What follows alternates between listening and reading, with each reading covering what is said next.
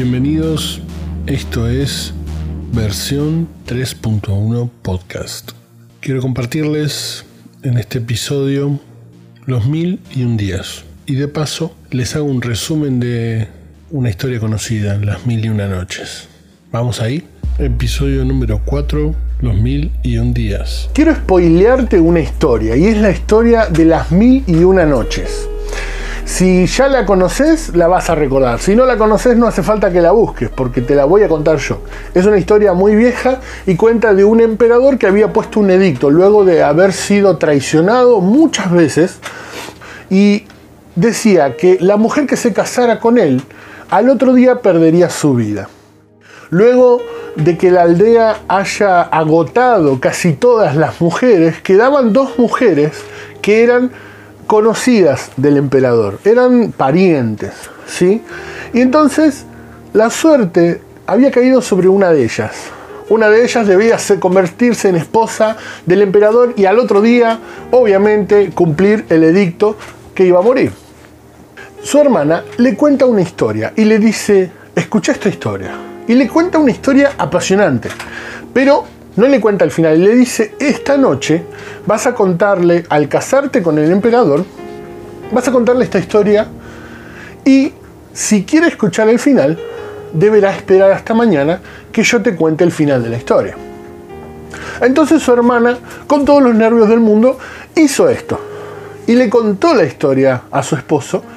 Y este esposo, este, este emperador, perdón, se se, enganchó, digamos, se enganchó con la serie, le encantó. Y entonces le dijo, está bien, eh, mañana tu hermana te va a contar la historia, pero vos mañana debías perder la vida. Pero bueno, está bien, mañana vamos a hacer una excepción.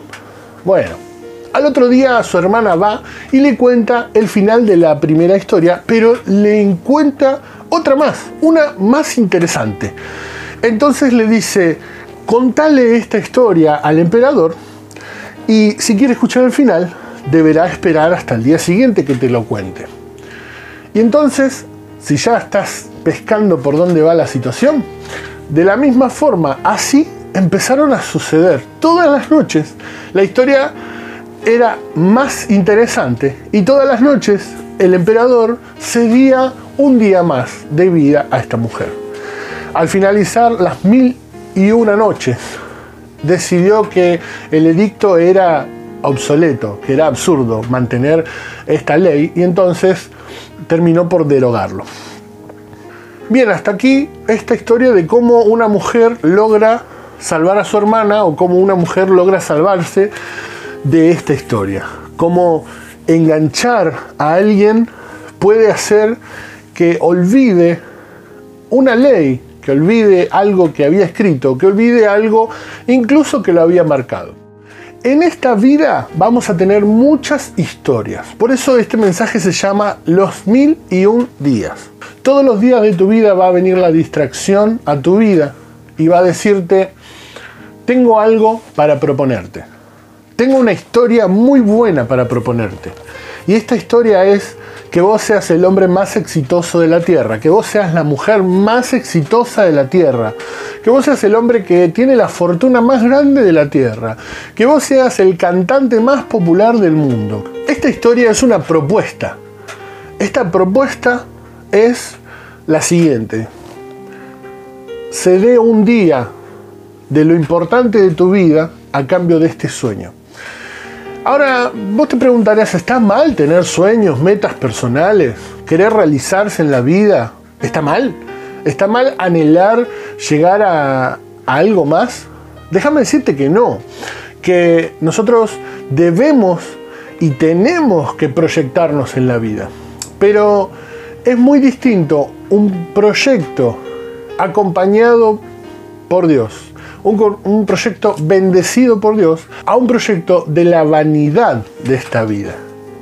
Seguramente vas a encontrarte en las redes sociales. En una semana gané 20 mil dólares. Aprenda a hacer esto. Eh, obtener tu auto con mínimos requisitos. Con... Y todas esas cosas son malas. No. Los finales son malos. Los planes de ahorro, por ejemplo, yo vendía planes de ahorros en mi juventud y conozco mucho de los pormenores que nunca, nunca un vendedor va a contarte.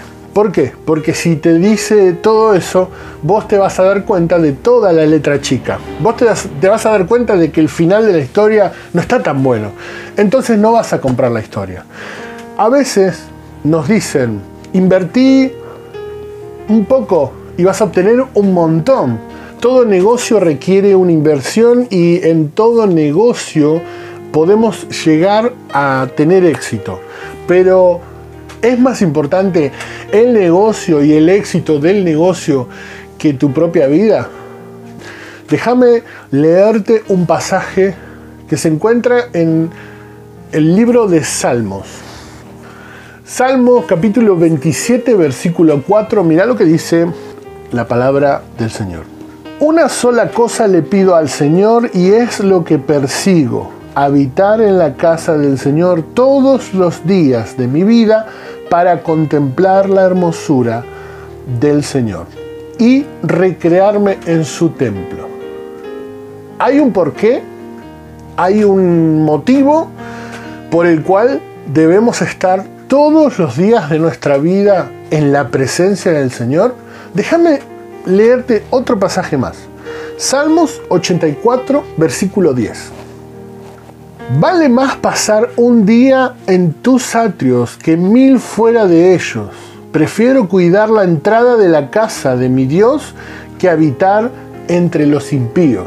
Acá vemos como el salmista explicaba lo que realmente significaba estar un día en su presencia. Y déjame hablarte de estos mil días que estuviste fuera.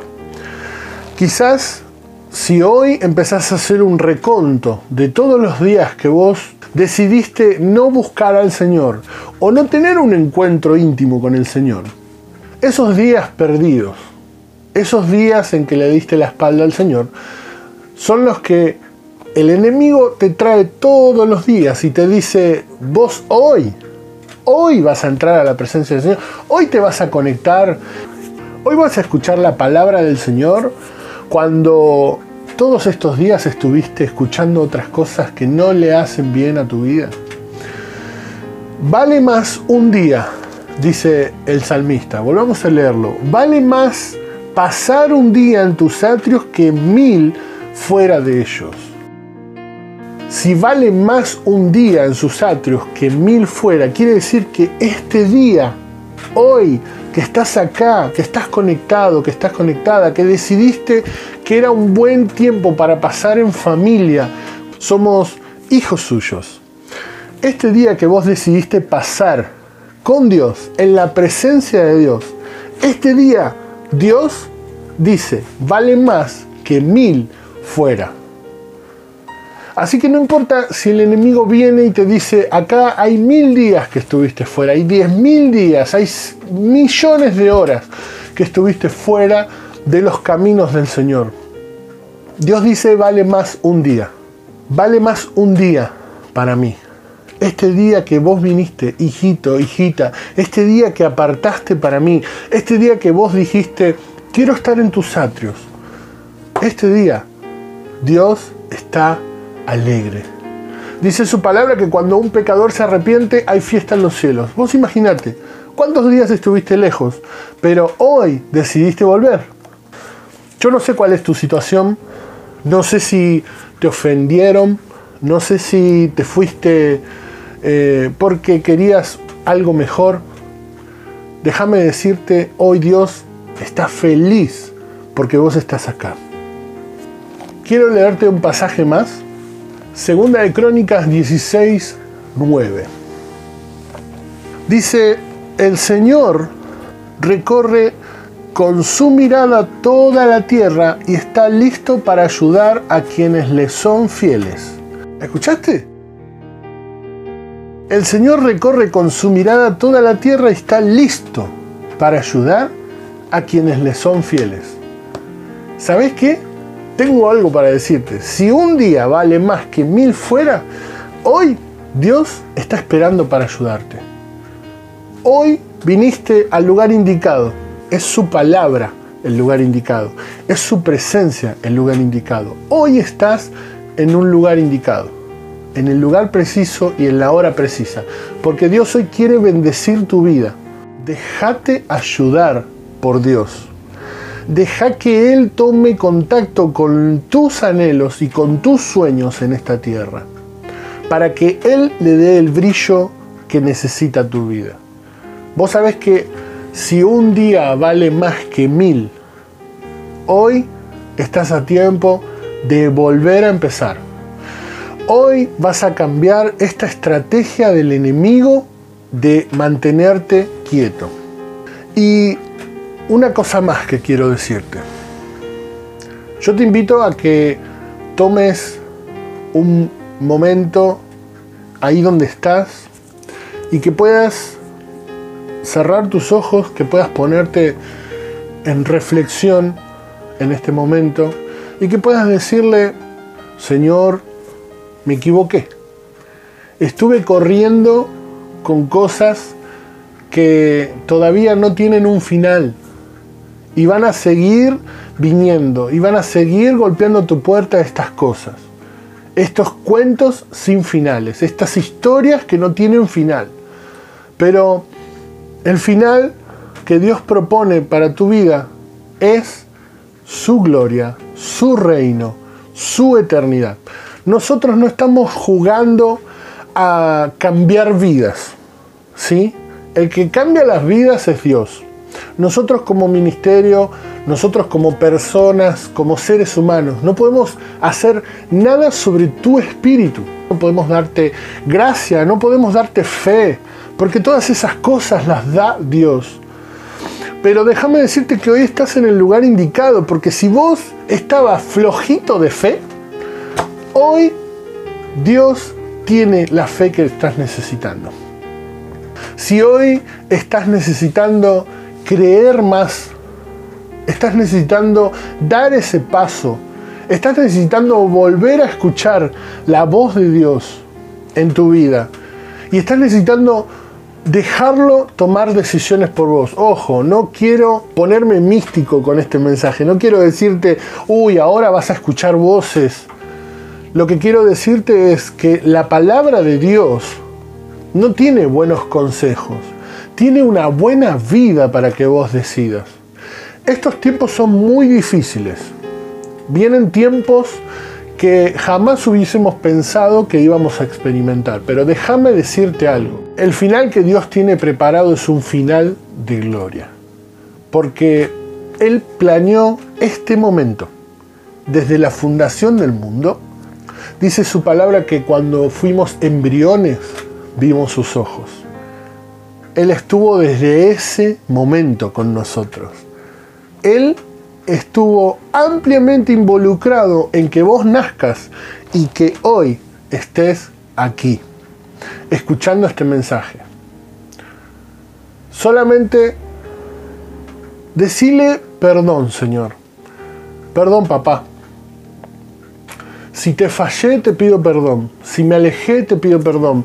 Si dejé que la voz de, la, de los noticieros que me decían cosas adversas, si dejé que la voz del desánimo fuera más fuerte que la tuya, si dejé que mis problemas pasados me arrastren hacia atrás y no escuché que vos me decías, te perdono, seguí caminando, te pido perdón, papá, pido perdón porque tu corazón siempre estuvo esperándome te pido perdón, Señor, porque tu corazón siempre está guardándome un lugar en la mesa. Dice tu palabra que vos aderezás mesa delante de nuestras angustias, de los que nos angustian.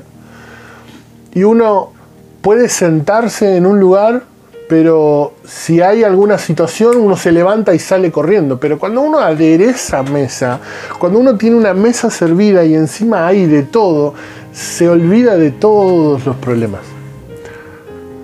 Dios no te propone que te olvides de tus problemas. Dios te propone que esté con vos, acompañándote hasta el último de tus días, hasta el último día del mundo. Déjame leerte una palabra más. Hebreos capítulo 4, versículo 16. Así que acerquémonos con toda confianza al trono de la gracia de nuestro Dios. Gracias Señor. Gracias. Allí recibiremos su misericordia y encontraremos la gracia que nos ayudará cuando más la necesitamos. ¿Te das cuenta? Su misericordia está por nosotros y es para siempre. Yo no sé vos, mi hermano, cómo estás. No sé vos qué estás pensando en este momento. Si estás diciendo, ¿qué está diciendo este tipo que está del otro lado? No me escuches. Escucha a Dios que está diciendo, voy a ayudarte. No necesitas economía, no necesitas salud, me necesitas a mí, que soy el dueño de todo y más. Dios tiene lo que necesitas. Dios tiene lo que vas a necesitar. Y Él va a estar con vos. Va a ayudarte. Él es por nosotros. Todo temor en el nombre de Jesús es desechado. Todo temor es disipado. Toda tiniebla que quería rodear tu vida en este año y en este tiempo, en el nombre de Jesús, no tiene lugar en tu vida porque decidiste un día volver a Dios. Hoy es el día que Él preparó para su encuentro. No lo pierdas. Volvé a escuchar este mensaje, que hay una distracción grande en nuestra vida. Llámala como quieras. Internet, redes sociales. Los proyectos personales son todos válidos, son todos buenos y en todos puede estar Dios para ayudarte. Quiero saludarte, quiero bendecirte y decirte que si todavía estás dudando si esta palabra es para vos, que puedas acercarte a Dios. Si hacía tiempo, como te decía antes, no estabas involucrado, conectado, te invito a que hoy te conectes. A que digas, Dios, no sé cómo hacer, pero puedo ver que vos existís, que vos sos real. Vení a mi corazón. Abro mi corazón. Abro las puertas de mi corazón para que entres. Y quiero entender y quiero recibir y quiero estar en este tiempo en tu camino. En el nombre de Jesús, amén. Hermano, hermana, te bendigo y nos encontramos pronto.